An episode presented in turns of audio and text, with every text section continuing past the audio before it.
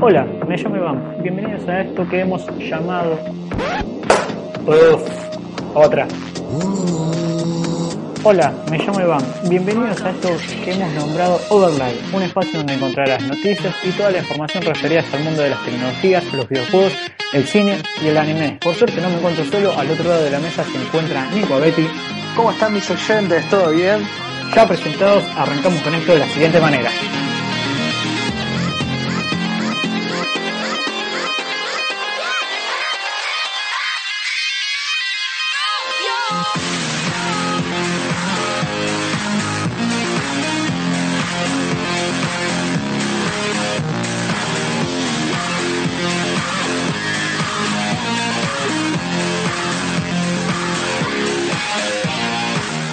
¿Qué tal? Bienvenidos. Esto es Overlag, episodio 2. ¿Qué tal? ¿Cómo están todos?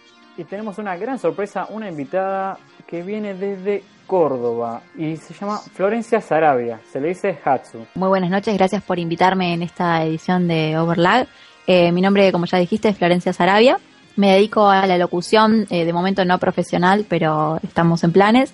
Eh, soy caster de League of Legends, que seguramente es un juego muy familiar para los oyentes y estoy muy interesada, bueno, en, este primer programa me gustaría mucho saber de qué vamos a estar hablando hoy. Bien, vamos a estar informándonos mucho sobre el lanzamiento del nuevo Assassin's Creed. Va a estar Nico reportándonos un poco todas las novedades que le estuvo ocurriendo eso. Vamos a estar haciendo unas previews de videojuegos, Don't Start Together. Vamos a estar cubriendo mucho avance sobre la E3 y los rumores que hay sobre el Fallout 4, la nueva actualización de Xbox One que trae Wireless Display y básicamente vamos a estar dando muchas opiniones, avances y Nico, ¿estás vivo?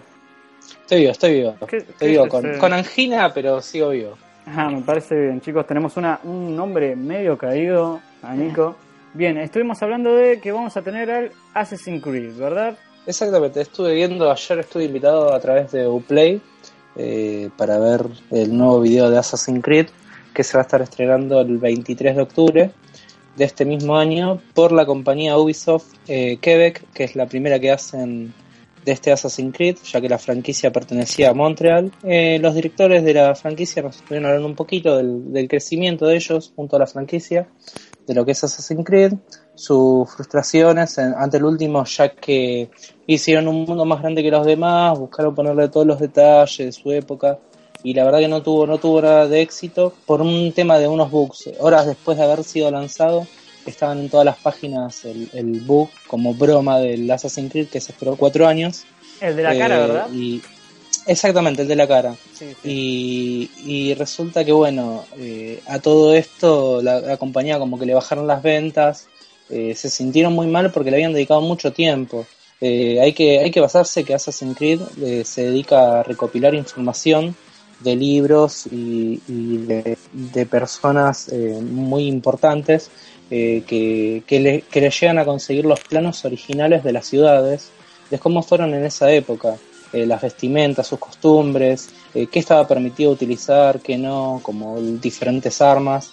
entonces como que se adaptan y nos hacen revivir eso eso que, que es como un nuevo mañana todos los días de algo que no que en realidad nunca pudimos ver eh, ninguno. La verdad que, bueno, se sintieron muy, muy mal por eso y dicen que el nuevo Assassin's Creed, cual llamaron Syndicate, va, va a tener eh, muchas mejoras de lo que era el anterior. Entre una de esas vamos a tener un personaje nuevo que se llama Jacob Fry eh, y su hermana Eva. Y bueno, se basa en directamente lo que es Londres eh, en 1868, en el que controlaremos bueno, a Jacob, obviamente, está modificado completamente de lo que veníamos teniendo en las otras franquicias.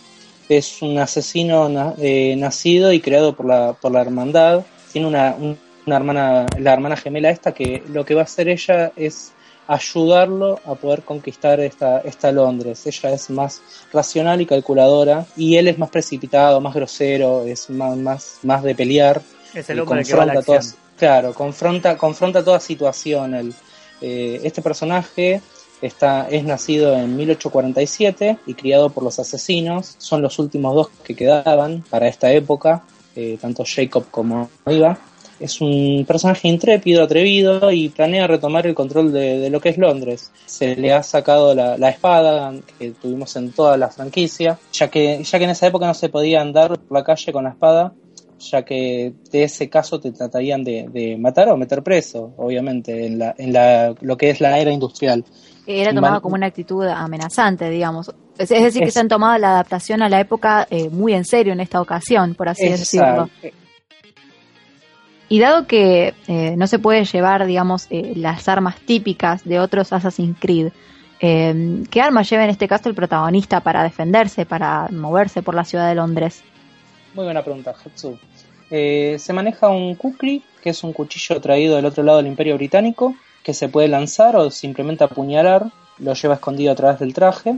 Vamos a tener un revólver normal, clásico, de 6 tiros, para asesinar directamente a sangre fría, unos nudillos de acero que son eh, para darle puñetazo en la cara cuando no son suficientemente chicos los personajes y, hay que hay que noquearlo. Lo que se destaca en este Assassin's Creed que en vez de tanto asesinar como eran los anteriores y que se hacía muy repetitivo vas a tener que tratar de controlar al enemigo directamente, noqueándolo y tratando de ver la manera de, de, vos poder o escapar o mantenerlo en el piso eh, controlando la situación. Vas a tener la habilidad de poder conseguir otra gente que te ayude, de otros sindicatos, y, esas mismas personas te van a ayudar a que vos pelees con, eso, con esos grandotes, pegándoles tiros de lejos, eh, clavándole con cuchillos, con lo que sea. Vas a tener siempre un ayudante eh, de la gente que vos rescate. Y lo bueno que hicieron es ponerle un, un guantelete de asesino que tiene dardos alucinógenos, lanzacuerdas, hoja oculta y un paquete que es muy diferente a lo, que veíamos en los anteriores, que tenías que todo el tiempo estar tocando los botoncitos para elegir el dardo que no que sí, el dardo que hacía que se muera, que se duerma, y las cuerdas, y te volvías loco con los controles. Acá unificaron todo eh, y lo hicieron un poquito, un poquito más interesante.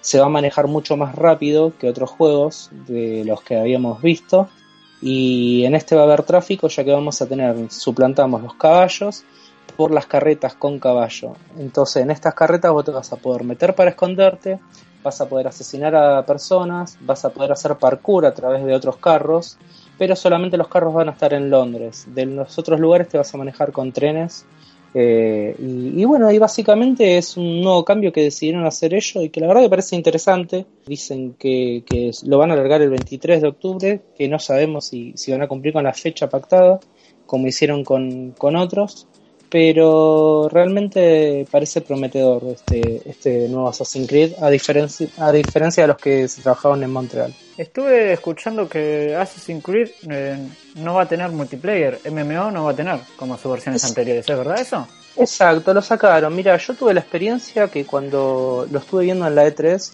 eh, lo que fue el, el Assassin's Creed anterior, que fue en Francia, eh, directamente vos te mostraban ellos que iban coordinando las cuatro personas para ir a asesinar a alguien, esto, lo otro. Y cuando vos en realidad entrabas al juego y te imaginabas que iba a ser un re asesino, era una burla del juego, porque realmente uno iba para un lado, otro para el otro, tenías que ir a buscar al otro.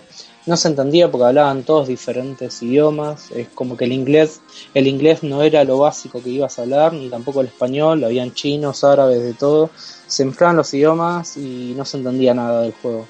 Y realmente era, era muy, muy fea la jugabilidad que tuvo Assassin's Creed. Así que bueno, decidieron esta vez sacarlo para no tener esos problemas. Es una lástima, la verdad es una lástima. Sí, sí, sí, sí, verdaderamente. Yo pienso en, el tema del vocabulario, del idioma que se podría usar y hay muchas veces que en muchos de los juegos que son MMO, como Bloodborne, que utiliza para comunicarse con otro tipo de personas, claro, gestos, posiciones, tenés posiciones de batalla, tenés posiciones de, de Digamos que se utilicen, eh, ¿cómo se llama? Eh, eh posturas. Eh, claro, sí, o posturas o bien predichos individuales que cada uno pueda decir que dependiendo de cuál sea la persona que esté, digamos, del otro lado, se pueda entender de todas maneras, por así decirlo. Exacto. Sí, sí, como, como, se, como se manejan algunos juegos, sí, en algunos juegos masivos, por ejemplo, con emociones y demás, por así decirlo. Ah. bastante más expresivo, digamos, sí. Como lo que sería un wow. claro, exactamente. Claro, que se puede hacer un gesto para cuando se quiere invitar a alguien a un duelo y demás. puede, puede funcionar, pero si fue un fracaso tan grande, por ahí seguramente no se animen a volver a hacer una jugada arriesgada, a menos que tengan muy pulido el sistema. Mm, Exacto. ya lo intentaron en varios Assassin's Creed con diferentes cosas.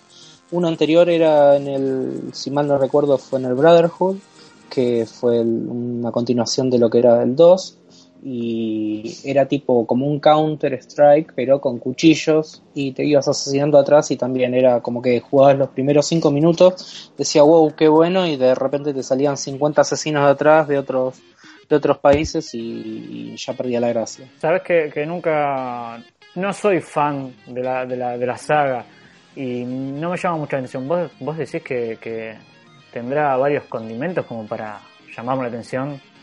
¿Este nuevo? Sí. He visto trailers y me encanta la, lo que ofrecen. Ya, ya con los cambios que hicieron, yo me parece que sí. Al principio decía, uh, qué mal que cambiaron la espada, pero claro, en la era industrial eh, era como una amenaza usar la espada, entonces eh, no se podía, o sea, como que son más, más realistas y se adaptan bien a la época en la que están ellos, a, diferente, a diferencia de otros juegos que no le prestan esa atención.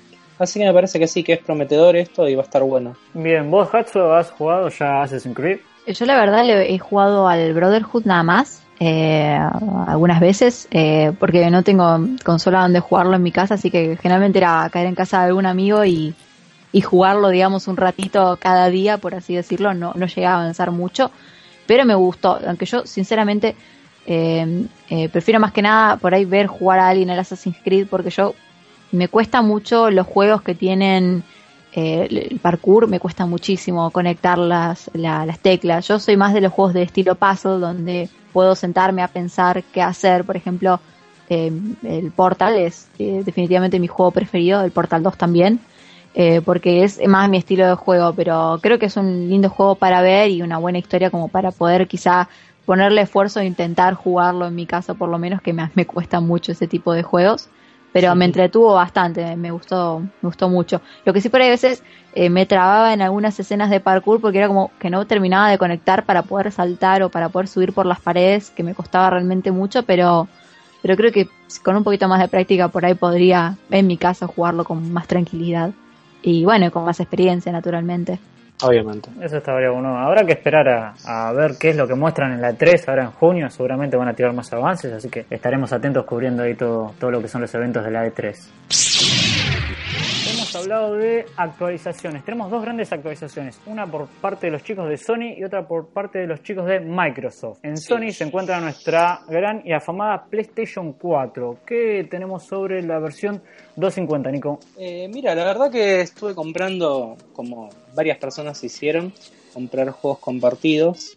Eh, y, la, y la verdad que con estos juegos compartidos, el problema que hubo con la actualización 2.50 fue quedar todos los juegos bloqueados solamente los, los que está vendiendo en la PlayStation Store son los que están permitidos usar. La verdad que me parece algo medio, medio ilógico ya que el juego en algún momento se pagó igual. Vos antes podías comprar en PlayStation juegos con otros compañeros, entonces comprabas un juego y tenían cuatro licencias y después hacías lo que querías con esa licencia. Pasa que le encontraron una vueltita en la que te devuelve la licencia, vos la restaurás y de esta manera eh, como que vos podés seguir vendiendo esa copia que en realidad es original podés jugar en online todo no no tiene nada de ilegal lo único ilegal que tiene es que ellos creen que es ilegal la verdad que, que con esta con esta nueva actualización eh, quedaron la mayoría de los juegos bloqueados. Yo había comprado 10 juegos en total y 9 me quedaban bloqueados, menos el último que había comprado. Y, y la verdad que, que, que, bueno, según Sony dice que su precio es una ganga, y son entre 900 y 1200 pesos para nosotros argentinos, que serían alrededor entre 70 y 104 dólares cada juego. Eh, y para ellos es una ganga que nos, que nos hacen de precio. Eh, lo cual obviamente que me parece, me parece ilógico ya que no hay gastos de discos, no hay gasto de ningún tipo más que de servidores en dejar la descarga digital. Podrían ellos también abaratar los costos o adaptarse según como hacen algunas empresas que se dedican a, adaptarse al país en el que está viviendo. Entonces, no todo en todos los países sale lo mismo. Tampoco te lo dejan exportar, obviamente, porque si no perderían en los países que menos se cobran. pero me parece que eso sería un poquito más lógico, como es lo que hace Steam. Steam se acostumbra a hacer estas cosas y tiene un juego muy, muy económico. Eh, la verdad, y, bueno, y la gente está muy descontenta con el tema este porque dicen prometer que van a banear inclusive las cuentas y no vas a poder jugar más hasta la consola en algunos casos. Después de varias advertencias te van a banear la consola y no vas a poder usarla más a menos que vayas a la compañía de Sony y pagues una multa y pidas que te la desbloqueen. Me parecen cosas ilógicas porque uno está comprando igual el juego, no es que no lo está pagando. Y bueno, la compañía respondió indicando que comprar y vender juegos de cuentas Zen es infringir las normas de uso y se puede suponer baneos de cuentas, consolas, además de, comunicado añade que comprar juegos digitales la única tienda oficial es PlayStation Store, obviamente. Con esta, con esta medida, Sony quiere frenar que se, que se puedan comprar cuentas que incluyan juegos digitales mucho más baratos que el precio oficial de ellos. Esta acción no afecta a los jugadores que decían eh, compartir su cuenta con otros usuarios, sino a los que deciden venderla. Eh, y bueno, es básicamente esto, eh, que está, están todos los usuarios muy, muy inconformes. Eh, ya que antes vos podías compartir, yo antes podía comprar, tengo unos amigos de México y comprábamos juegos a media, comprábamos entre cuatro y ahora no podemos hacerlo directamente. Lo, que pasa es que también los precios que tienen ellos no están adaptados al público latinoamericano, la diferencia por ahí es muy alta, no hay prácticamente diferencia entre comprarlo en el store, en ir a comprarlo a un local, en cierta manera es como que si hubiera una mejor oferta o para la demanda latina de videojuegos o para la demanda personalizada de cada país, en lugar de unificar absolutamente todo por un precio en dólares, quizá podrían conseguir que más gente eh, siga eligiendo la store regular en lugar de eh, o pedir cuentas o transferirlas o intercambiarlas o venderlas, digamos. Por ahí tendría que cambiar un poquito la política de Sony con respecto a esto para poder eh, está bueno, el precio, 100, 100 dólares eh, americanos, es un precio que realmente allá es una ganga, eh, no significa mucho dinero, pero que acá es, es un, eh, más que nada con el dólar tan inflado como lo tenemos en Argentina, por ejemplo, es como que va a costar mucho que uno se pueda dar el gusto de comprar un juego y, y a veces uno diga, bueno, compartimos y lo jugamos a medias y un poco uno y un poco el otro y bueno, se hace más liviano, pero si no, resulta muy imposible comprar un juego original. Tal cual, tal cual, eso, eso es lo mismo que, pensamos. Pero bueno, habrá que ver qué, decide Sony sobre esto y si seguirá baneando cuentas. Eh, yo por, por lo visto, en mi caso, me ha solo baneado los juegos. Eh, pero no las cuentas y bueno tendremos que ver qué, qué siguen decidiendo hacer ellos eh, por mi cuenta creo que venderé mi consola, así que si alguien la quiere comprar... ya saben a dónde ir, ¿no? ¿Hay, algún informe, algún, alguna disculpa de Sony de, de, poderte reponer lo que hayas gastado anteriormente en los juegos que ya te bañaron? No, no, no, ninguna. Dicen que... amenazan, amenazan nomás. Solo amenazas. Te van a bañar, sí. Eh, como pasó pasó cuando estaba la PlayStation 3 que hubo un baneo masivo y quedaron casi toda la gente sin juegos. Sí, yo bueno, lo hicieron, afectado. Claro, y ahora lo hicieron con PlayStation 4. Eh, pero bueno, hasta las, últimas actualizaciones no volvió a pasar nada. Yo sigo comprando juegos de esta manera. Eh, la verdad que si no es imposible. Hay una diferencia de, conseguirlos por 400 pesos o 1200 pesos. Es bastante la diferencia de plata. Eh, y bueno, los volveré a comprar en el caso de que quiera jugar alguno que no me, que no, que me lo hayan bañado. Habrá, habrá que ver. Eh, Hatsu, ¿vos solés conectar tu, dispositivo móvil, tablet que tengas al televisor? Eh, no tengo Smart TV, pero utilizo programas para poder manejar mi computadora desde el teléfono por cuestiones eh, laborales o quizá cuando quiero fijarme en algo de la computadora, mandarme algún archivo al email. No, no lo puedo conectar a la PC, soy media... Eh, todavía no tengo, no llego a ese nivel, sí.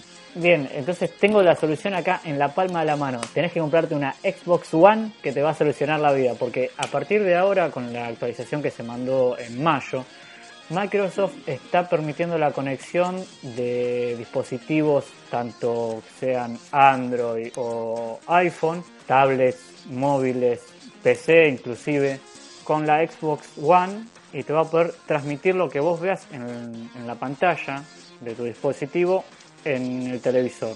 Vas a poder compartir fotos, música, videos, vas a poder jugar.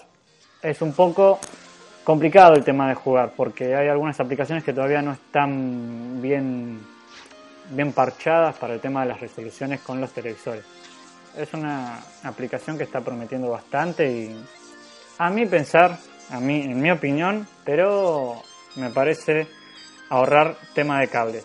No me parece una gran actualización más allá de todas las mejoras de rendimiento que están metiendo la Xbox One. Bueno, igual la Xbox, eh, bueno, a mi parecer, como que nunca fue una consola que fuera realmente popular, así. En realidad, para mí, mm, la que es un poquito más fracaso en este sentido ha sido la Wii, porque yo personalmente, gente que discute si es mejor Xbox o PlayStation, generalmente se divide el público en estas dos, pero como que para mí está bien situada Xbox a raíz de ya muchos años de seguir en el mercado y de seguir innovando pero considero que por ahí Microsoft es como que está muy bueno esto que me decís de poder vincularlo y demás, porque puede ser que me sea, más entretenido. Yo, por ejemplo, no tengo Xbox, pero me gustaría en algún momento comprar alguna consola ya para mí, digamos, en algún momento. Y bueno, podría ser un motivo para sumarme al público de Xbox en lugar de ir, por ejemplo, a una PlayStation 3 o a una PlayStation 4. Los rumores sobre la presentación de Fallout 4 en el próximo E3 están al rojo vivo. Si bien hace unos días una filtración sobre una cuenta de un perfil de LinkedIn de uno de los artistas de 3D Mirada Studios, quien asegura haber trabajado en un tráiler cinematográfico no menos que para Fallout 4, que está por parte de Mirada Studios y el que está dirigido totalmente por Guillermo del Toro. Hay muchos rumores acerca de esto y nada, tendremos que esperar a la E3 a ver si esto es verdad. Después de su gran disputa con Kojima, todos estamos dudando sobre el destino de Guillermo del Toro. Muchos estamos desconfiando de, la, verdadera participación de él porque pensamos que va a suceder lo mismo que pasó, como vos decías, con Kojima, que al final se terminó bajando el proyecto para un nuevo Silent Hill, eh, que muchos estábamos esperando, quizá con ansias, nuevos anuncios, después de que había salido este pequeño eh, beta, por así decirlo, para poder jugar y demás, y que se mostraba la jugabilidad. Como que habíamos quedado mucho ilusionados y el hecho de que Guillermo del Toro vuelva a estar en videojuegos, que es un ámbito que no se le suele dar, recordemos que él es un director de cine muy afamado, eh, director de la película Pacific Rim eh, o Titanes del Pacífico en América Latina, eh, la verdad que yo le tengo mucha fe a lo que es nivel historia, pero no sé cómo se podrá llegar a manejar con un juego como Fallout y si este va a poder estar a la altura de los anteriores, que son muy queridos por la comunidad, por así decirlo. todos tenemos un buen recuerdo de Fallout. Sí, sí, Yo por lo menos por mi parte también eh, me ha gustado bastante. A mí el que me ha encantado de Fallout es el 2. Eh, a mí lo que me gustó mucho es algo de, más que nada de contenido indie, que realizó un canal de YouTube, que esto es, esto es algo ya que se hace hace como un año que salió la última temporada, que se llama Fallout Nuka Break, si quieren pueden buscarlo, está la temporada completa en YouTube, que se trata de una historia paralela que sucede en el mundo de Fallout, eh, con personajes sacados, digamos, de Fallout, pero con una historia que sigue en paralelo a lo que serían las del juego, que está bueno porque está hecho por fanáticos, muchos se podrán sentir identificados y quizá disfruten de este eh, de estos pequeños videos que son, son poquitos. La primera temporada entera eh, dura 50 minutos, así que se la pueden ver inclusive entre medio de horas en el trabajo y yo realmente se las recomiendo porque la vi y me encantó. Eh, es de, personas reales, no hay dibujitos, nada acá. Claro, es de personas reales y ellos mismos han hecho los efectos. Los efectos está bien, eh, son efectos eh, coherentes, bastante buenos para lo que significa una producción indie, una producción totalmente hecha por fans, por así decirlo, quizá con alguna que otra inversión pequeña, pero no se fue llevada, no fue llevada a cabo con mucho dinero, pero que es muy entretenida de ver y que estoy segura que todos van a disfrutar. Sí, estoy mirando un poco de la, de la primera temporada y tienen una gran tienen una muy buena producción ¿eh? eh muy buen maquillaje muy, buena ropa también. Las máscaras. Sí, acaba de sacar un paquete de cigarrillos. Claro sí sí eh, muestra la marca una marca famosa de cigarrillos pero pero tapan digamos también hay guiños a algunas gaseosas famosas si se quieren fijar más adelante pero bueno es, es bastante entretenido de ver a mí a mí sinceramente me gustó mucho y es, es algo distinto para ver porque uno siempre ve bueno vamos a ver un gameplay del juego Fallout, vamos a hacer esto, vamos a jugarlo, pero nunca eh, ver una historia eh, con, digamos, una cierta trama, por así decirlo. Ahí se puede ver una cucaracha gigante de CG. Ahí le falló un poquito el le falló un poquito, digamos, el dinero, pero en el resto de las cosas los actores están muy bien vestidos, tienen los característicos trajes azules también. Parece que puede ser una, una propuesta interesante para ver contenido distinto a los gameplays a los que siempre estamos acostumbrados.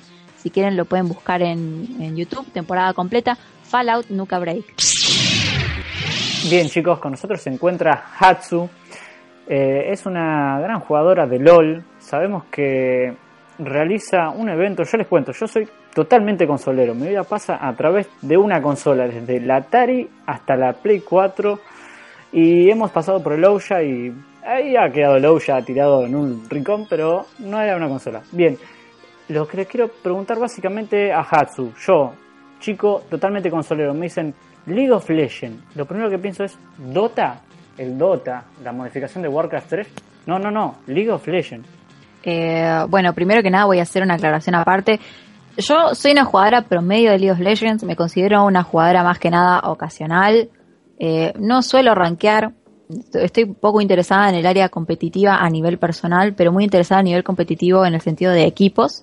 Y League of Legends es, bueno, como ya sabes, eh, uno de estos hijos del Dota, por así decirlo, de esta adaptación del mapa de Warcraft 3, eh, que básicamente perfeccionó el sistema de matchmaking que tenía el Dota, por ejemplo, que no se podía reconectar a las partidas, era un gran problema que tenía este juego y demás. Y bueno, lo que ha combinado todo eso en un juego que se llama League of Legends, que es eh, de Riot Games. El juego fue lanzado aproximadamente en el 2008-2009 en formato beta y de forma oficial en el año 2010.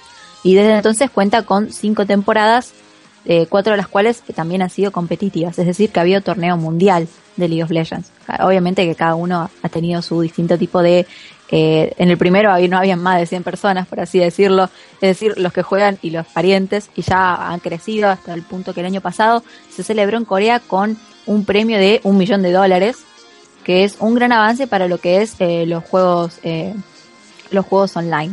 Voy a empezar a practicar League of Legends entonces. Sí, de hecho es el, área competitiva de League of Legends está en un auge bastante grande en el cual se le paga también a estos eh, jugadores por practicar, digamos, League of Legends y estar en equipos.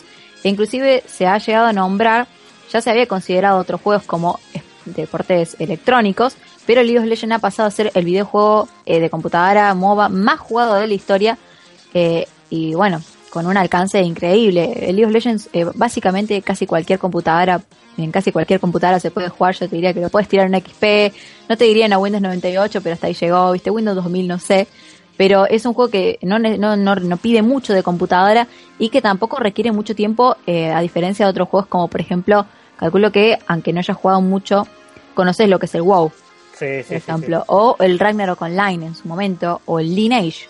El Lineage, sí, sí, se habría reseteado personajes con el Lineage. Sí, eh, que son juegos que requieren mucho, que no pasen mucho tiempo ante la computadora para poder eh, llevar a un personaje a un nivel eh, de juego que no diga, bueno, este personaje está completo. El League Legends permite que uno pueda llegar a este nivel de juego y entretenimiento de una manera eh, menos, digamos, menos absorbente, es decir, jugar una o dos partidas por día quizá, como para mantener la costumbre, pero no pide mucho tiempo de nuestra vida diaria. De hecho, yo lo juego bueno, eso me pasaba antes, pero lo suelo jugar entre que salgo de la facultad y voy a trabajar y demás, digamos, pero lo tomo mucho más relajada que algunos otros juegos que por ahí me requieren mucho más tiempo.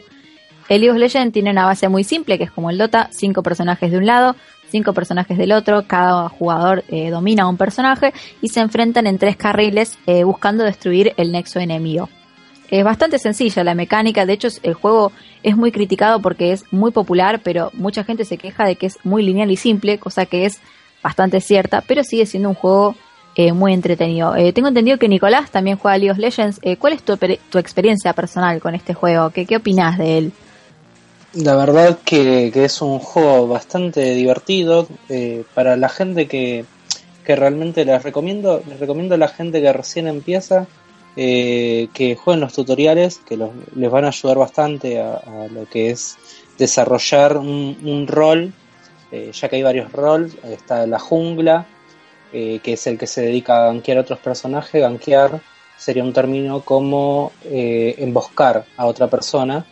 después tenemos el ADC, que sería el que más daño hace en el equipo y también el que más daño recibe. O sea, es el que todos deben proteger que está en la línea del bot. Después tenemos al support. tienen que proteger. Claro. a mí me van a matar enseguida, no, sé jugar. El ADC es un rol muy muy entretenido para alguien que disfruta eh, de entrar constantemente en combate y que tiene mucho valor para entrar en combate porque corres muchos riesgos al entrar siempre a pegar a los otros, eh, digamos, a los otros personajes enemigos. Muy importante la posición. Que, Exactamente. Es el famoso personaje tanque, digamos. Eh, no, no, el personaje que pega mucho, tiene, tiene que tener mucho ataque. El personaje que generalmente se dedica a hacer tanque suele ser el personaje de la línea o el carril superior, o el top, como popularmente le, decimos. Eh, el juego recientemente, bueno, hace dos años abrió recién su servidor latino, así que antes mucho lo hemos jugado en inglés y nos han quedado las palabras del servidor en inglés. Así que si decimos alguna frase en inglés, la, seguramente la traducimos después para que se entienda, para aquellos que no lo conocen o no lo han jugado o no han tenido la oportunidad de conocer los términos. Pero generalmente el que suele tanquear, en mi caso, eh, suele ser el, que va en la línea de carril superior, que juega solo enfrentado contra el otro personaje enemigo que también está solo en su línea. Hay, planificaciones ya, eh, ya, ya que pones, te pones a jugar con un equipo de, que juegas hace tiempo. Ya, ya saben quién va a ir por un lugar, cuántos van a ir por... por... Debe tener tres vías, dos, eh, la central y las dos laterales. Eh, quiénes van por los laterales, quién va por el central, o van directamente todos los cinco y... el juego tiene un meta, que es eh, lo que estaba contando Nicolás. no sé si me puedes contar un poco más, porque, digamos, son cinco personajes en total, cada uno con un rol. El Nico sabe un poquito más de los roles, yo por ahí me dedico a jugar muy poquitos roles, juego dos o tres, pero no juego todos. Eh, pero tiene una meta eh, bastante específica, ¿o no? Sí, sí, tal cual. Por ejemplo, en el caso del top, que sería lo que sería un tanque, es el que va a recibir el, mayor daño y el que se va a meter en el medio de todas las teamfights, que serían las peleas que se arman. Eh, directamente es como el más, el más duro de todos, al que más le van, al que no conviene ir a dañarlo, porque no vale la pena. no saca tanto, pero sí puede resistir muchos golpes. Eh, hay obviamente que hay personajes que sacan ventaja, como tenemos a Darius, que te deja sangrando y te saca mucha vida a, partir de poder hacerlo tanque. Después en la jungla tenés la opción de elegir también personajes tanque, que es la nueva meta de hoy día. Eh, en esta última season la meta es los personajes AP, que serían los del medio, eh, y los, los tanques que sería jungla o top. Eh, después tenemos el support. El support también va a ser un personaje que lo que tiene que hacer es proteger a todo el equipo, más vale. Y, y, el support eh, es bastante importante. Es, una línea que no se le agradece nunca cuando hay un buen support. Cuesta agradecerle al support porque siempre el ADC es el que va a terminar matando al otro. Entonces como que al support uno nunca se olvida y siempre uno le dice good job. Eh, a lo que sería la DC y, y, el support en realidad es un, rol bastante importante como la jungla.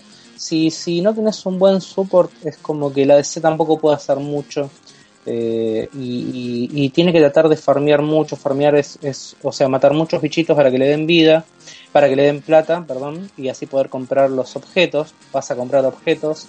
Tenemos eh, tres torres, eh, un inhibidor, que lo que permite es que cuando lo rompes sacan bichos más grandes, entonces es más fácil destruir al enemigo. Y tenemos después las otras dos torres atrás que están junto al nexo. Eh, bueno, el fin del juego es destruir el nexo, en fin.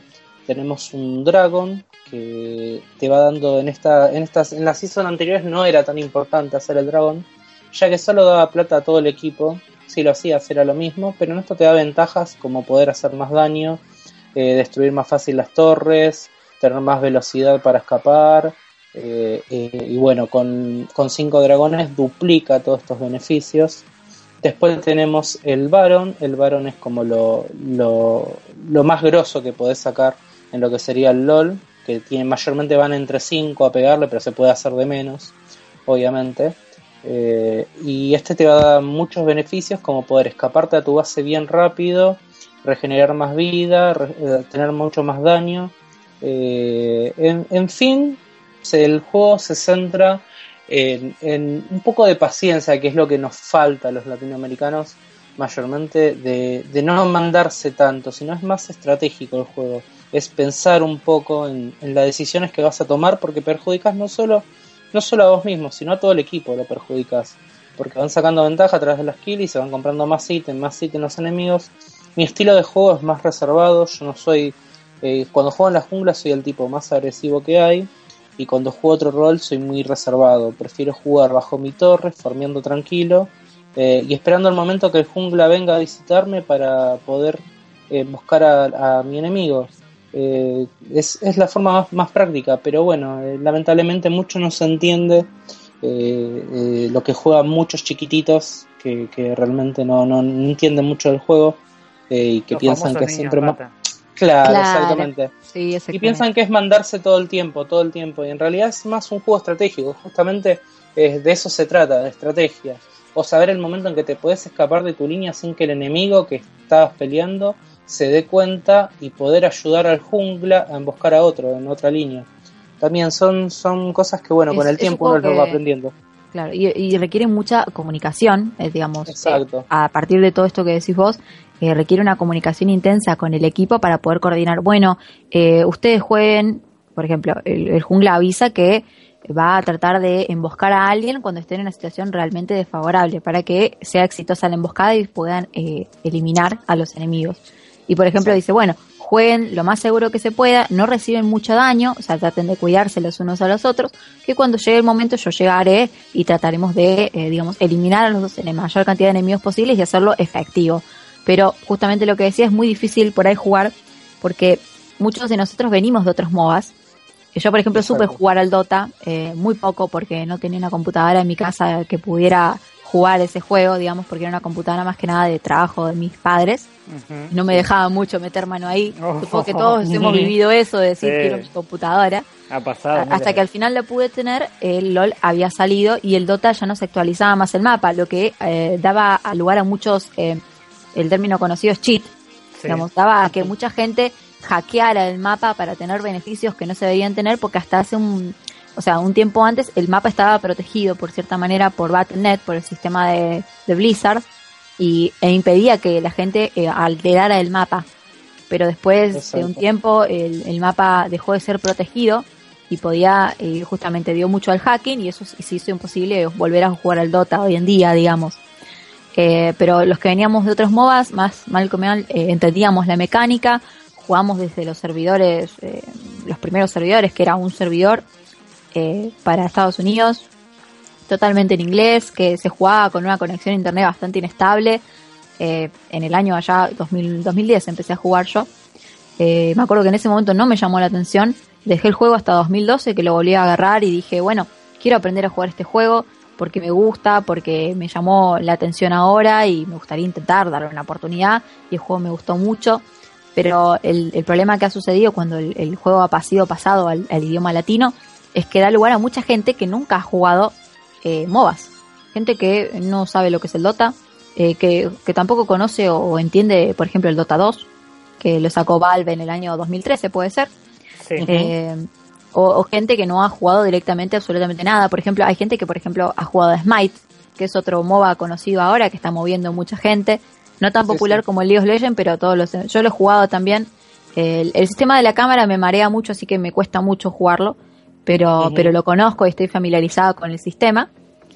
Y también estoy jugando últimamente al, Heroes of the Storm, o Héroes de la Tormenta, que es el nuevo juego de Blizzard, el estilo MOBA, en el cual podemos jugar con nuestros personajes de Warcraft, Diablo y de StarCraft más queridos. Por ejemplo, podemos jugar con Arthas y demás que también da una nueva perspectiva a los MOBAs y va a ser lanzado oficialmente ahora el 19 de mayo de forma totalmente libre para la beta abierta, que eso también es un gran avance, hace como un año que estamos en el alfa, yo juego desde hace desde que salió el juego prácticamente y estoy esperando el lanzamiento muy ansiosa, pero la comunidad eh, de League of Legends es sumamente nueva, es gente que no conoce de los MOBAs, que no que no entiende de ellos, entonces es pasa justamente lo que decía Nicolás, que juegan a matar al personaje enemigo y no juegan a jugar en equipo. Y cuando uno quiere jugar en equipo y los demás no, se produce un gran error de comunicación en el cual uno no puede llegar a, coordinar con ellos. Lo que hace que se diga que los servidores latinos eh, son bastante tóxicos y se hace complicado jugar con estos, como vos decías, a mí me causa gracia, pero sí, los niños ratas, por así decirlo. no hay otra palabra que, que me nazca para, para denombrarlos. Pero es un juego que tiene mucho potencial, eh, y que me parece que eh, hay que darle una oportunidad, más allá por ahí del servidor, te puede llegar a resultar divertido. Lo que sí, como cualquier juego, mejor entre amigos, si puedes conseguir gente que juegue con vos para poder eh, enseñarte a jugar, enseñarte los metas, como recién decía Nicolás, los roles también, eh, me parece que le vas a poder encontrar la vuelta. No sé si a nivel competitivo, porque no sé qué tan competitivo te gusta hacer en los juegos. Eh, vos qué decís, sos muy competitivo. Sí, sí. Y bueno, si te gusta lo competitivo, también tenés una forma de desarrollarte competitivamente en el juego, así que creo que vas a tener más o menos todo lo que vos querés tener en un juego, por así decirlo. Lo estoy poniendo a descargar el LOL, ¿sabes? Y me gustaría saber, esto es con, nombres de usuario, vi, que me hizo hacer una cuenta. Si yo quiero ponerme a jugar con vos y con Nicolás, tendría que tener los nombres de usuario de ustedes. Claro, exactamente. Y que no es el mismo de la cuenta. Es el mismo de la cuenta. No es el mismo. No es el mismo. Exacto. Mm, no, te lo hacen volver a elegir, digamos. Uno elige un nombre de cuenta, eh, por ejemplo, no sé, Pepito. y cuando vos entras mm. por primera vez, te dice que elijas un nombre de invocador. No, no, se te agrega nunca por el nombre que vos pones de cuenta, no, nunca nadie te va a agregar por Pepito, pero sí te va a agregar por el nombre de invocador que vos elijas después. Um, más que nada es por cómo es el sistema, por así decirlo. Eh, no, sé si cambió últimamente porque yo, yo no tengo la cuenta desde 2010 y no, no voy a hacer más cuentas. Así que la verdad que no me acuerdo, creo que sí, que sigue siendo así el tema de que uno tiene que elegir el nombre de invocador después. Y bueno, vas a jugar el tutorial, como decía Nicolás, que es muy, muy explicativo el tutorial. La verdad que te deja bastante clara bastantes eh, conceptos básicos. Eh, juegas con los personajes más sencillos, por así decirlo, de manejar del juego, que son Ash, que es la arquera del hielo, y Garen, que es... Eh, no me acuerdo el nombre de Garen. ¿Cuál es el título, Nicolás? ¿Te acordás de casualidad? No, sé que es tanque nada más. Garen es un personaje muy conocido porque así como están los personajes, los personajes también tienen historia. Exacto. Y tienen un motivo por el cual están en la Liga de las Leyendas. Claro, y es el hermano de Lux, el hermano mayor de Lux. Eh, de hecho, se cuenta de dónde son, eh, tienen una historia de por qué ellos entran a esta Liga de las Leyendas a querer pelear, porque la Liga de las Leyendas eh, cuenta que vos sos una, un mago que invoca a estos héroes que están en la Liga de las Leyendas para poder combatir entre ellos, bueno, eternamente, como es el caso de este juego, y cada uno tiene su motivo por el cual están en la liga, tienen un nombre y tienen una historia, e inclusive personajes conectados entre ellos como Garen y Lux. Eh, ¿Qué otro más está vinculado, eh, Nicolás? ¿Te acordás de alguna otro? Eh, Morgana, Morgana y no me acuerdo quién más. El que también son hermanas. Después está eh, Catarina y Casiopía, que también son hermanas. Eh, y demás. Tenés también algunos que son enemigos, como Tresh y Lucian. Asir y Sibir, que se cree que es el padre Asir y Sibir. Claro, exactamente. Y tenés eh, varios, esto todo está en la información de los personajes, que si querés puedes, puedes sentarte a leer, hay historias muy interesantes. Sí, sí, Bueno, creo que mal, que mal tiene para satisfacer bastantes lugares de, de la curiosidad de uno hay, hay que darle una oportunidad, pero bueno, justamente el, tema que justamente nos agobia a todos los latinoamericanos es el tema de eh, eh, qué tan bueno es jugar con esta gente que por ahí a veces eh, tiene ciertas actitudes que son tóxicas. Más allá de eso, el juego a mí me parece que es un muy buen MOBA, que es entretenido, que es divertido y que francamente a mí me gusta mucho, yo voy a seguir jugando, más allá de todo pero que hay que darle una oportunidad. Y Nico, ¿cuál es tu visión final, por así decirlo? Como para terminar de darle una imagen completa a Jin, así él se decida jugarlo o no, por así decirlo. Me está convenciendo. Primero, principal, primero que principal, una, una precaución. El tutorial te va a servir para aprender a jugar al LOL, pero no para desarrollar una línea, eh, ni un, o sea, no, no, no vas a poder desarrollar tu rol con el tutorial. Eso ya después lo vas a adaptar vos y vas a aprender qué beneficios. Hay páginas que te explican qué beneficios vas a tener eh, con tal personaje y si luchas. Que en realidad se distingue en una skill o cosas así, no es, no es tanto el beneficio. En realidad si jugás bien el otro no te puede sacar ninguna ventaja sobre eso. Pero eh, eso te lo tendrías que ver un poquito para saber qué ventaja vos tenés sobre el otro personaje. Y la verdad que bueno, la recomendación mía es paciencia, que no, no, no te mandes a matar a todo el mundo, eh, paciencia y que esperes hacer el, el, último golpe a los, a los minions, que son los súbditos que van saliendo. Eh, esos te van a dar, al darle el último hit, te va a dar plata y te va a beneficiar. Se llama farmear y te da muchos beneficios eh, en lo que sería el late del juego. Eh, es lo único que te recomendaría y que, bueno, que te fijes, que vayas probando personajes y te fijes qué es lo que más te satisface. En mi caso empecé siendo top eh, con Wukong, lo jugué tres años seguidos y hoy día juego jungla y, te juego todas las líneas y con todos los personajes tengo por suerte el beneficio de tener todos los personajes y, juego con cualquiera, o sea, el que venga juego, no, no, me interesa. Se me ocurre jugar con este y juego directamente, pero eh, lo uso más para diversión, ya no es lo competitivo, como decía Hatsu. Eh, ya no se disfruta en lo, que es Latinoamérica, en lo competitivo. Eh, cuando jugaba en Norteamérica sí era bastante divertido, pero bueno, por tema de, de ping y lag no se pudo jugar más ya que se movía muy lento tu personaje y el otro te sacaba mucha ventaja. Pero nada más. Y bueno, la única diferencia que tenemos con los coreanos es que son más pacientes, eh, juegan mucho mejor, le dan muchas más horas y tienen diferentes líneas. Eh, lo que nosotros llamamos bot, ellos los tienen en el top, y lo que nosotros llamamos top, ellos los tienen en el bot. Es lo único y yo lo he probado con amigos jugando y sí hay una diferencia que lamentablemente, bueno, acá no se adaptó y, sacas una buena ventaja. Eh, es mucho más fácil.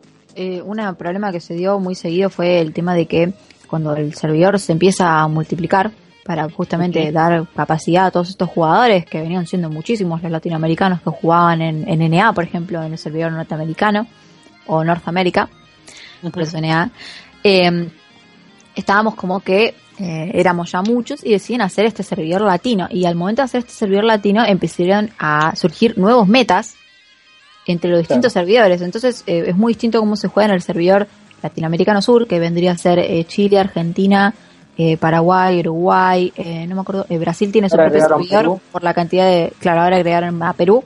Brasil no, porque Brasil tiene su propio servidor porque tiene una población que supera en conjunto a la de Latinoamérica Sur y Latinoamérica Norte y así hay un montón de servidores que son el de Asia, el de Europa del Este, Europa del Oeste, eh, el de Norteamérica, Latinoamérica Sur, Latinoamérica Norte y, em, y Brasil, que vendrían a ser aproximadamente unos eh, seis o siete servidores y cada uno tiene sus nuevos metas eh, entre sus mismos servidores. Un meta que se hizo muy famoso fue Mordekaiser en su momento, que es un personaje de medio o de top, que ah, utiliza magia. Y ese, ese personaje eh, llegó a ser el personaje más jugado en el servidor brasileño. Entonces corrió durante muchos años el chiste de cómo es la onomatopeya para reírse de los brasileños, que es jue, jue, jue, que sería H-U-E, H-U-E.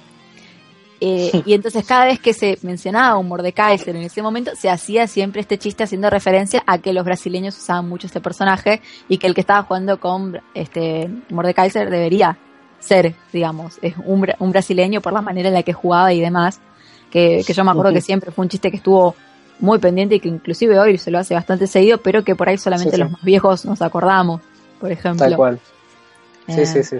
Sí, lo, lo, voy a bajar, lo voy a bajar y lo voy a jugar y bueno, los, oyentes ya, ya sabrán, nos encontrarán a nosotros ahí. Y si encuentran uno que hace cagadas, hace malos movimientos, no sigue la estrategia, se muere a cada rato, soy yo. Hay muchos, así que no sé si te van a encontrar entre tanta gente, ¿viste? No, no, no, pero yo, yo voy a ser especial porque voy a entrar y voy a poner V, V, V a cada rato. sí, sí, sí. Bien. Eh, Hatsu, te cuento. Me estás enseñando sobre el League of Legends es un informe espectacular, me encanta. Muy completo, sí. Acá Nicolás también me está ayudando con muchas cosas que por ahí a mí se me pierden, pero la verdad que sí. Con Nico tenemos para darte en devolución a, tu gran informe sobre League of Legends y lo que haces vos ahí y jugás. Eh, tenemos para darte la recomendación del día que es Don't Start Together un título que vas a encontrar en PC4 como en Steam. En tu caso, que tenés plataforma PC, lo vas a poder encontrar en Steam. Tengo cuenta de Steam, está bien, ya, ya tengo un gran paso, tengo cuenta de Steam. Muy bien, muy bien, ya estamos en, el primer paso, el segundo paso sería descargarlo, obviamente. Claro, claro, claro. te cuento donarle, donarle el Downstar. Donar, se puede donar, ¿no? Hagamos una pool, una pool de plata, eh, hagamos que Hatsu juegue a Don't Starve y, y, lo streamee si tienen ganas. Mal, mal, sí. Pero Don't Starve Together, eh, es, una pregunta, es, es un juego de... Yo conocí al Don't Starve, lo, lo supe jugar me resultó un juego muy muy eh, muy interesante, muy raro porque no entendía nada. De repente caes en el medio de la nada. Eh, ¿Alguno me puede explicar bien de qué va? Yo jugué muy poquito, me morí en un día, tengo que admitirlo, morí rápido. Pero bueno, si alguien me puede explicar bien cómo jugar, la verdad que estaría encantada porque me siento muy frustrada con este juego. Te contamos.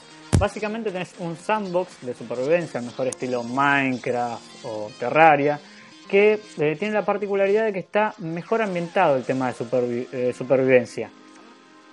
¿Se cortó otra vez? Eh, no, ¿cómo sería mejor adaptado, por así decirlo? Porque me, decía que podía cocinar también en el. Sí, sí, vas, empezás básicamente, como vos decís, en, una, en un bosque desconocido, que te trasladan ahí, y empezás, tu primer personaje es un alquimista, un científico Básicamente empezás recogiendo eh, piedras, ramitas, flores, cosas que te parecen básicas y que después combinándolas, llegando a la hora de la noche, que seguramente es cuando te mataron porque hay un montón de monstruos que aparecen durante la noche y si vos no tenés ninguna fogata prendida o algo que genere luz... Sí, es como que se te acercan y, vos decís, eh, pero, pero no me toques, no hice nada. E incluso te llevan, te golpean y, se muere. Y la particularidad que tiene cuando te morís es que empieza todo de vuelta, no tenés eh, continuous, no tenés nada, perdés todos los ítems, empieza todo de vuelta. Es, es entretenido. El ambiente que tiene también es muy llamativo, como vos dijiste, es una especie de. como que se hubiese venido Tim Burton y hubiese dicho. Eso, y hubiera dicho, voy a hacer mi versión de Minecraft. Exacto. Y se puso ahí a armar algo y salió haciendo un invento medio loco en el medio del bosque. Que básicamente vos podés encontrar de todo en, ese bosque. Lo que es muy recomendable es jugarlo con gente.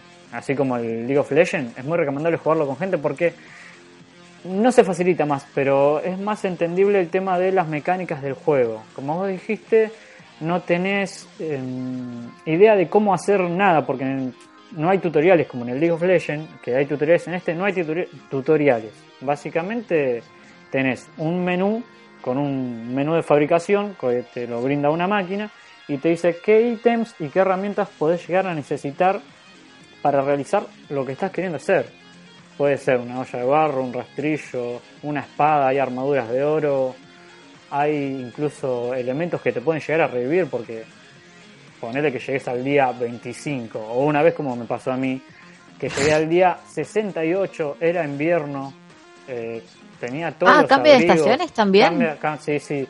Ah. cambio de estaciones y cambian también todo todo todo el universo cambia al cambiar la estación eh, te aparece nieve, nieve, digamos. Hay nieve, hay pingüinos, hay yetis. Hay pingüinos. Pingüinos.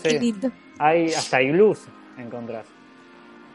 Uno se puede hacer un iglú también porque, eh, según te he entendido, como todo es de crafting, como el Minecraft, también uno puede construir una, los propios, digamos, se puede hacer un, un iglú también o, o no, está ahí en el fondo nomás. Mm, no, iglús todavía no se pueden hacer, pero lo que sí se puede hacer es eh, usarlo como propiedad del iglú ese. Lo usás de alijo para guardar ah, claro. Para, sí, sí, para, para guardar cosas. Te contaba, llegué al día 65 y me morí. De hambre. Morí de hambre. Toda la frustración de encontrar un montón de cosas y morir de hambre fue muy feo.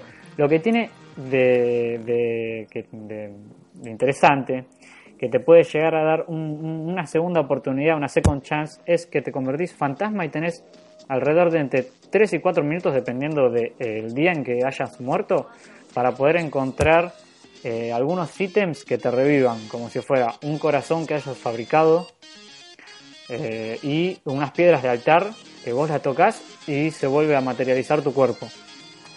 Volvés a. Eh, una pregunta: cuando uno vuelve a aparecer después de que, eh, digamos, puede revivir, Em, ¿uno tiene de vuelta los stats completos o estás eh, todavía muriendo de hambre? Eh, no, los tenés por la mitad. Los tenés por la mitad. Ah, tenés, te da una chance de, te da la chance de, bueno, anda a buscar comida rápido porque. digamos, tenés que volver a conseguir las cosas. Y hay oportunidad de recuperar alguno de los, de los, o sea, justamente yo puedo buscar entre mis ítems, digamos, puedo volver a donde están todas mis cosas, por así decirlo, y quizás recuperarlas. Sí, por suerte contás con un, mapa que tenés la posibilidad de tenerlo o en pantalla o, tocar la tecla M y te aparece full screen.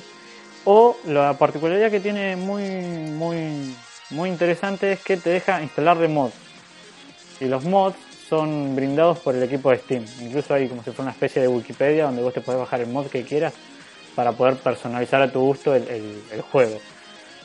Cuando vas a buscar tus, tus, elementos, no dependiendo de cómo haya sido que, moriste, vas a poderlos recuperar o no. Si, no es lo mismo haber muerto de hambre que haber muerto por el ataque de cinco arañas o de un oso o de un árbol gigante que Ay, te corre me pasó una vuelta que, sin querer le quise pegar un chancho para poder a comer y el chancho me empezó a seguir. y no pude escapar del chancho y bueno, eso, morí ahí. Pero lo más lo que me pareció muy gracioso fue el, árbol, el árbol que me seguía, estaba de noche, había conseguido hacer una, una pequeña antorchita, por así decirlo, estaba yo con la antorchita, y yo diciendo, bueno, tengo que tener donde refugiarme, porque de vez en cuando hay unos huecos en el piso, y, te dejan generalmente meterte y ahí por ahí estás un poco más seguro o quizá no. Pero bueno, quería buscar justamente uno de estos y me perseguí el árbol y el árbol me pegaba y yo no sabía qué hacer. Me acuerdo que me morí también. Tengo, tengo buenas noticias para vos. Mejor que no te metiste en esos agujeros porque vos cuando entras a esos agujeros que son cuevas, son como si fueran las, las famosas cuevas de Diablo 2, donde entrabas y estaba todo lleno de bichos. Menos mal que me queda menos mal que me mató el árbol. Sí, sí, menos mal. Igual esos, esos, esos árboles son malditos porque eh, aparecen cuando entras a talar árboles y no plantás. ¿Viste? Cuando vos los vas talando y cuando te haces una pala. Como la, venganza de la naturaleza. Exacto, la podés, la podés eh, plantar. Creo que la pala se hacía con dos bastones y cuatro piedras que andaban por ahí. Las, las la fusionaba y salía la pala y se armaba ahí. ¿Es un solo mundo que tenés? Sí, sí. Em, tenés eh, un solo mundo en, lo que es partida normal, así de, amigos. Y después, si tenés ganas de, hacer un modo aventura, eh, tenés que empezar a experimentar donde habrá un ítem que se llama la puerta de Maxwell que te va a dar cinco mundos, los cuales tenés que ir ah. buscando distintos ítems para ir pasando de mundo en mundo y vas a encontrar una historia por cada personaje que vayas desbloqueando. Ah, sí, eso. Eh, tenía entendido que eran varios personajes, eh, eh, pero al principio te dejaba elegir entre tres, ¿puede ser? sí, tenés tres. Tenés una chica que es piromaníaca, tenés el alquimista, el inventor, el que le crece una magnífica barba, es el primero que jugué. Esa, barba y que vos tenés una barba súper, eh, una hermosa barba tiene tu personaje. De hecho, creo que es la característica del personaje. Cada, uno tiene como su elemento y él tiene una maravillosa barba. Podemos juntarnos a, jugar cuando quieras y nos pasamos tips. Tanto vos de LOL como yo de Don't Start Together. Sí, yo, como te dije, jugué un poquito al Don't Star, me, causó mucha frustración porque dije, no sé qué hacer. Y moría así inminentemente. Pero me resultó entretenida la idea de que este, se lance cooperativo porque por ahí es como que nos vamos a poder ayudar los unos a los otros porque eh, eh, yo supe jugar mucho al Minecraft eh, en algún servidor que tenía un amigo digamos que jugamos un par nada más, pero era muy frustrante que llegara la noche y de repente que la casa estuviera destruida o que hubiera pasado justo algo porque olvidé cerrar una puerta y era eh, bastante entretenido, pero por ahí me causa mucha más simpatía los personajes de Don't que parece que como más personalizados y más, por así decirlo, tiene una barba magnífica. Definitivamente suma muchas puntas porque tiene como mucha personalidad y bueno, ¿cuántos personajes se pueden usar en total en el Dawn Star? Por el momento hay cerca de 8 o 9 personajes. Están lanzando unas actualizaciones nuevas en estos días y se va a saber bien cuántos personajes tienen porque no, no están dando mucha información sobre las actualizaciones. Y este es un juego eh, completamente indie, ¿verdad? Eh, sí, sí, es completamente indie y ahí por el 2013 fue cuando apareció hasta que los chicos de Clay Steam, lo, de Clay y de la mano de Steam lo, empezaron a hacer masivo, digamos, porque no, no tenías el cooperativo antes, era un punto muy bajo hasta que Steam lo agarró, hizo magia y tuvo, tuvo un cooperativo que nos va a poder permitir pasar muchas horas de vicio ahí frente a la pantalla. Claro, sí, porque para colmo eh, no hay límite de la cantidad de días que no puede, eh, digamos, permanecer eh, vivo. Yo tengo un amigo que había jugado y estuvo vivo también unos 60 o 70 días y el juego seguía y seguía. Y era como, bueno, ¿cuándo, eh, ¿cuál es la historia final, digamos, cuando terminas de craftear todo, cuando ves todos los mundos? Eh, digamos que como que no se sabía muy bien eso, pero parece que es como que se va a ir viendo sobre la marcha, por ahí sea más sencillo de a dos, y es un juego que da mucho para jugar de a dos, uno no va a jugar Minecraft solo, por ejemplo. No, no, no. Yo, yo la verdad me aburriría mucho, viste, pero pero si no, pero sí, en cambio, viste, cuando uno va y, lo comparte con alguien más, que de paso también puede ser que ambos se puedan ayudar los unos a los otros, viste. Yo por ahí, desde mi perspectiva de no sé nada, y vos con la parte de, bueno, eh, mira, mándate a buscar tal cosa para hacer esto, y yo me encargo del otro. Vos, vos quédate tranquila, vos andás. Yo voy, yo hago todo, vos cocinás. Eh, eso, sí, división de tareas se le llama. El mejor estilo Ford. Qué mala. Bueno, eh, Hatsu, me, me, encanta que hayas pasado por acá. Me gustaría volverte a, escuchar, a encontrarte. Y nada, eh, la hemos pasado muy bien. Espero que vos la hayas pasado muy bien y te hayas sentido cómoda. Yo me, divertí mucho, la verdad que eh, me gusta mucho la idea del tema del podcast. Creo que eh, por ahí en un podcast se puede dar una, eh, una comunicación más libre quizá con respecto a lo que uno con, respecto a lo que uno puede por ahí expresarse en una radio eh, o quizás con alguna sin ofender todos tenemos una bajada de línea no importa dónde trabajemos eh, pero hay una plena expresión libre totalmente libre en internet que está muy buena aprovechar con el tema de hacer podcast o hacer reseñas y demás de videojuegos o de cualquier tipo de actividad que bueno me gusta mucho poder compartir a mí sinceramente, eh, quizá no tengo los medios yo para poder hacerlo yo con mi computadora y demás, pero eh, fue una linda experiencia. Es la primera vez que hago un podcast, eso sí. Eh, he hecho presentaciones de campeonatos de League of Legends eh, para una página para la cual presto servicios de locutora y de caster, es decir, relato partidas de League of Legends.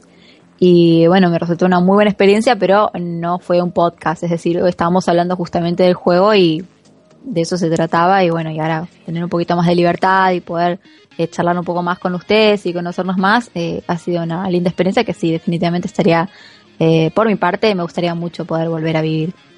Sí, sería fantástico, ya que nos gusta mucho tu, tu, tu calidez y que sos un enemigo natural de los chicos tóxicos.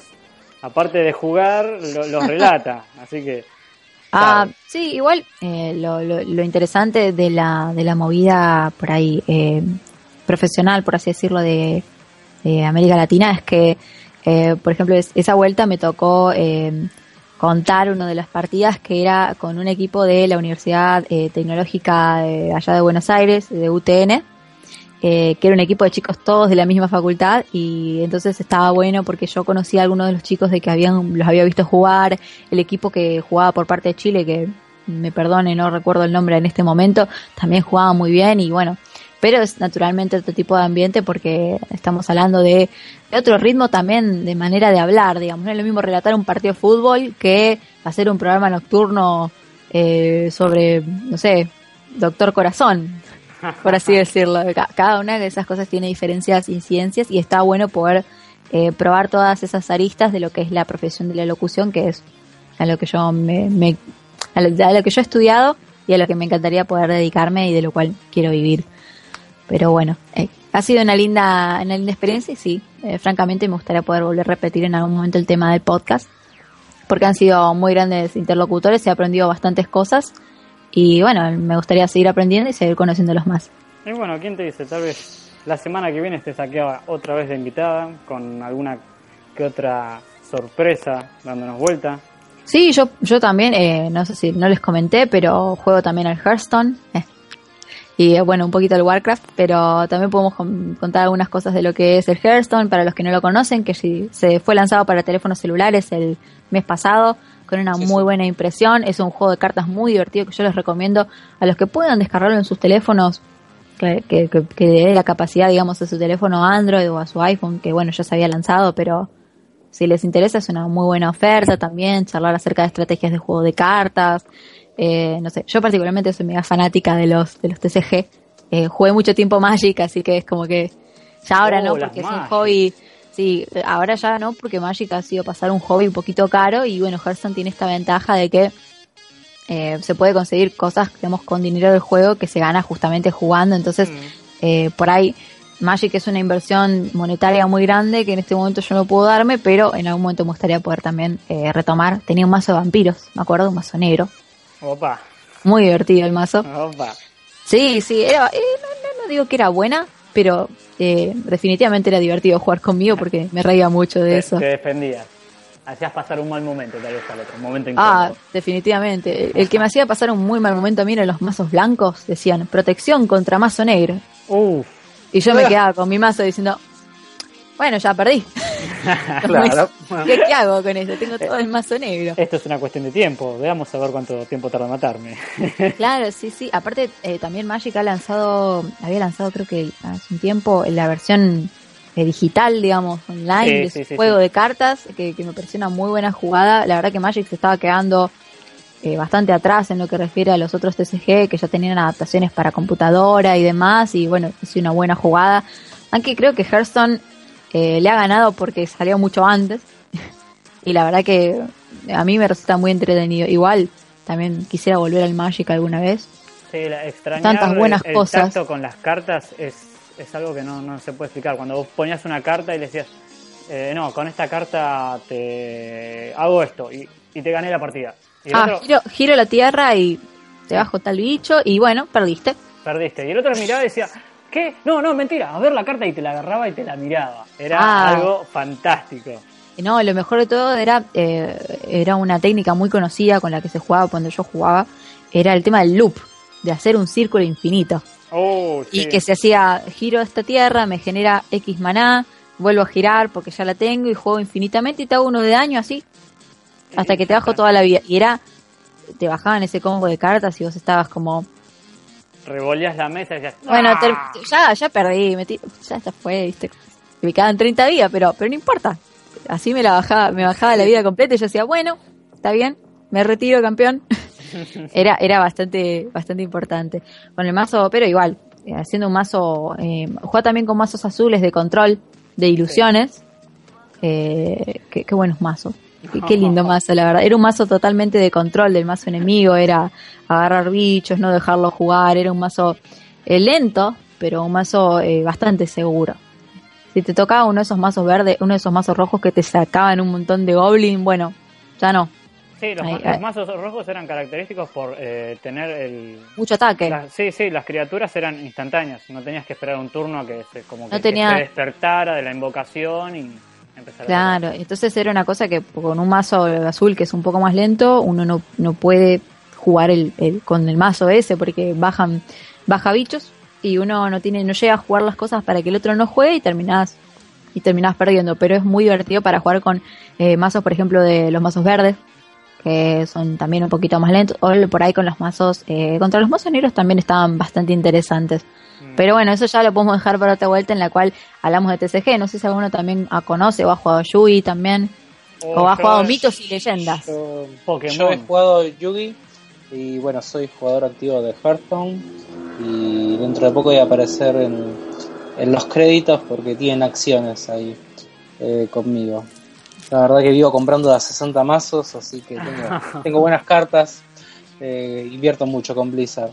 Eh, pero después Magic la verdad que no, porque era muy pobre en esa época y solo las miraba de lejos. Era como mirar detrás de la ventana una familia, no sé, en Navidad que está comiendo, ¿viste? Y festejando y vos sos un huérfano. Bueno, así era yo. El, violín más pequeño del mundo, podemos insertar acá. ahí. claro. Tal cual.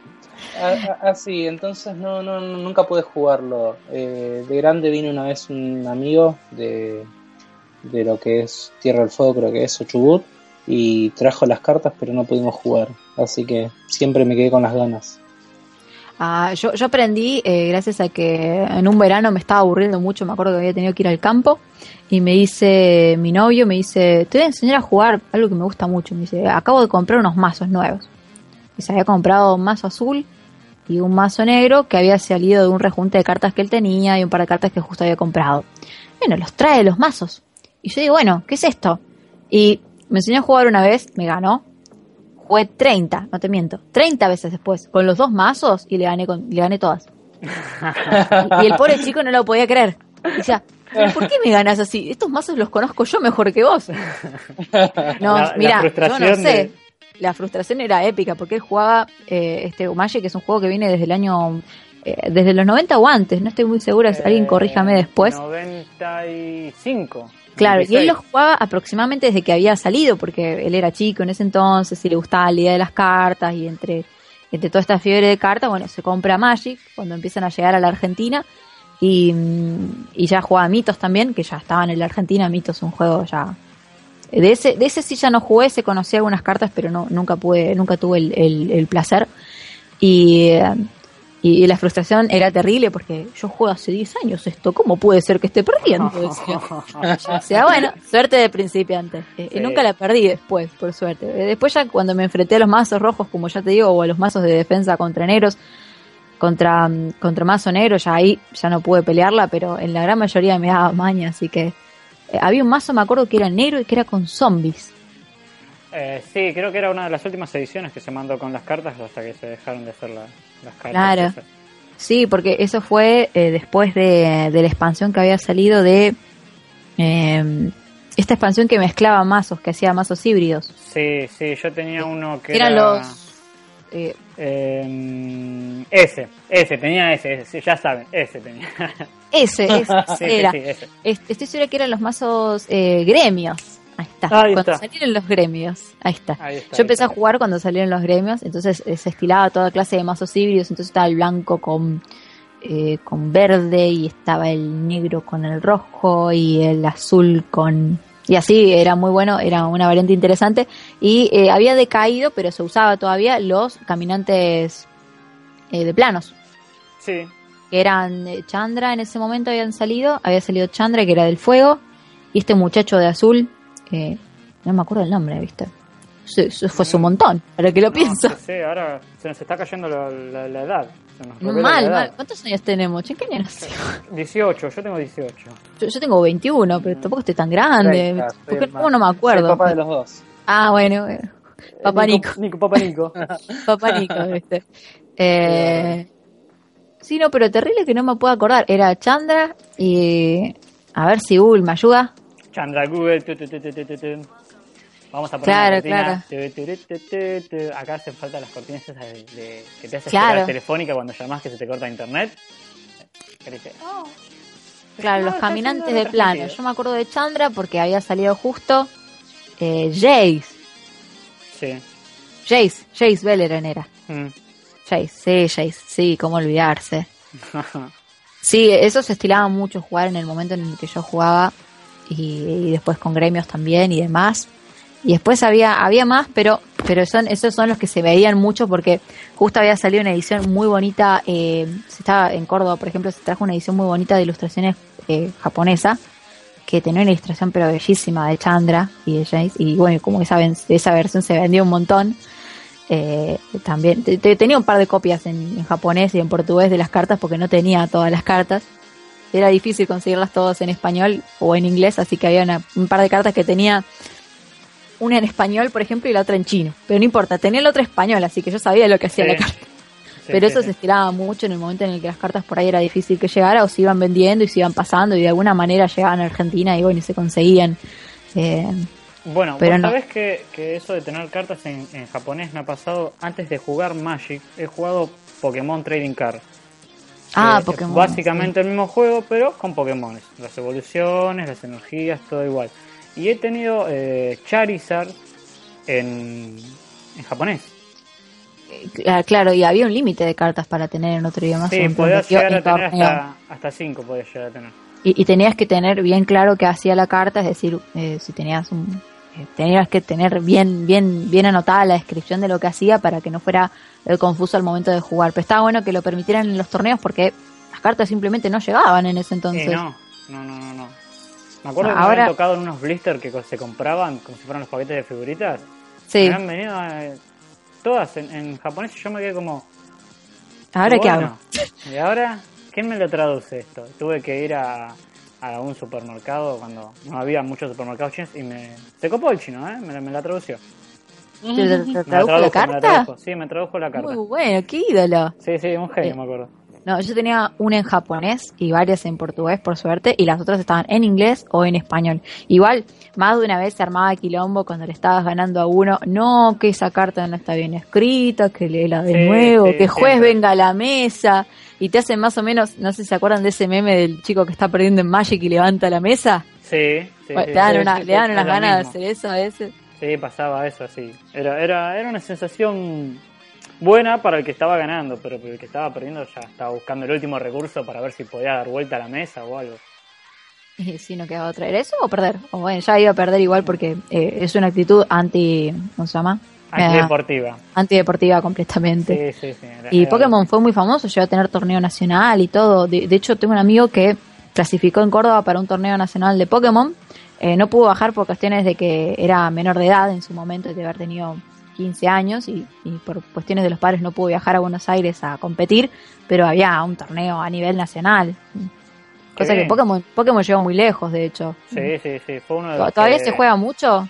No, sabes que, a partir de, todo lo que es así trading card en, digital ya no ya eso ya no se no se, no se utiliza más. Ya no se juntan en la plaza a jugar, ¿viste? No, no, hoy ya es muy complicado. Hasta hace unos años eh, se estaban juntando en supermercados en los salones de los, supermercados tipo Coto o ese tipo de centros grandes.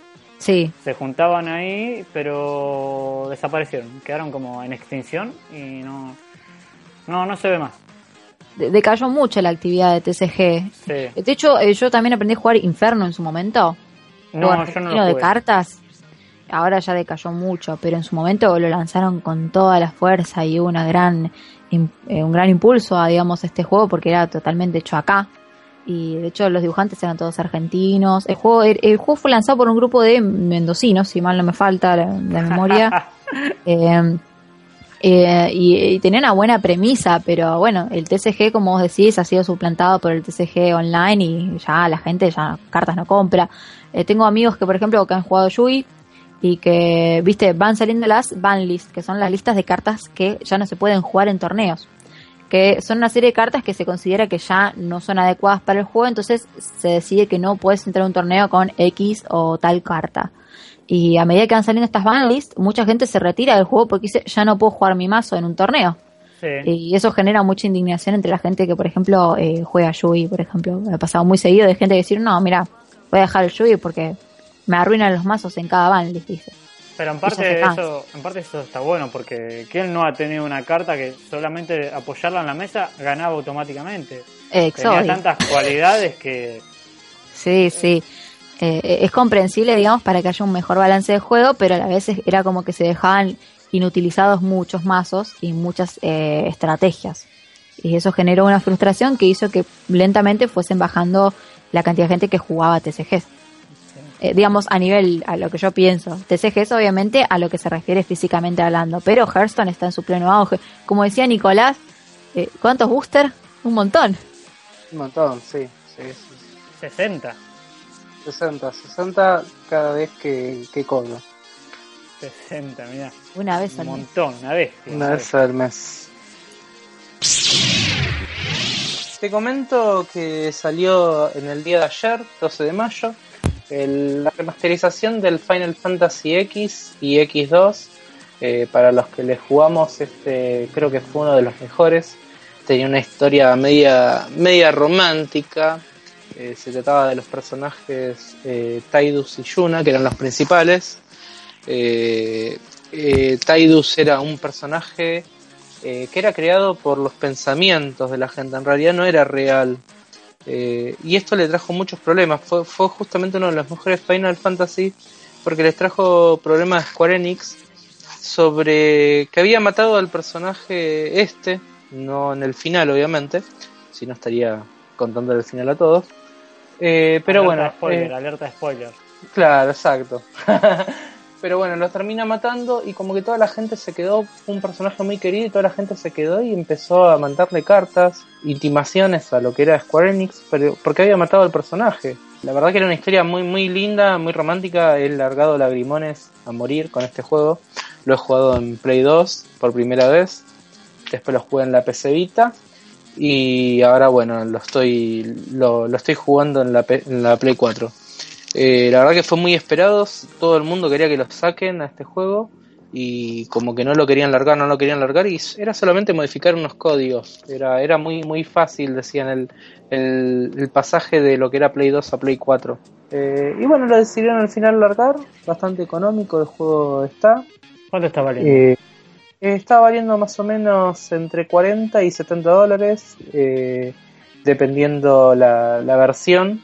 Yo la compré en versión inglés, entonces es mucho más barata mm. que la versión traducida. La verdad que es un juego bastante divertido, eh, tiene muy buena historia, pero bueno, hay que jugarlo con pañuelos realmente, por lo menos para, lo que para los que están enamorados. Es muy emotivo. Eh, es muy emotivo el juego, realmente es como que no se puede evitar tener un nudo en la garganta todo el tiempo. Eh, y bueno, la verdad que fue uno de los que más famosos fue de todos, después de lo que fue el 8, que la verdad que a mí por mi gusto no me gustó, yo era más fanático del 7. Sí, el 7. Y Sí, sí, sí. Y bueno, eh, y ahora dice que posiblemente hagan la película de este X y X2, pero son solo rumores, todavía no se sabe bien. Pero bueno, ya está para plataforma de Play 4, para los que lo querían jugar. Así que bueno, ya, ya pueden viciarlo. Bien, habrá que descargarlo y, pagar y probarlo. Siempre y cuando lo compre una sola persona, una sola cuenta. Si no, saben chicos, hay probabilidades de baneo. Así que hay que tener cuidado con eso. De nuevo. Esto ha sido todo por hoy. Mi nombre es Hatsu y estuve acompañando a Shin y a Nicolás en esta edición de Overlap. Los esperamos en la próxima entrega. También puedes encontrarnos en Facebook como Overlap Podcast y en nuestra cuenta de iTunes también puedes encontrarnos buscándonos como Overlap simplemente vas a darle clic al play y vas a poder escuchar todo este tipo de secciones y mucho más. No se olviden de, escribirnos y de mandarnos preguntas, consultas de qué quieren que hablemos, qué es lo que les gusta y esta semana posiblemente tengamos un capitulito extra de Behind the Scenes, así que nos vemos la próxima semana.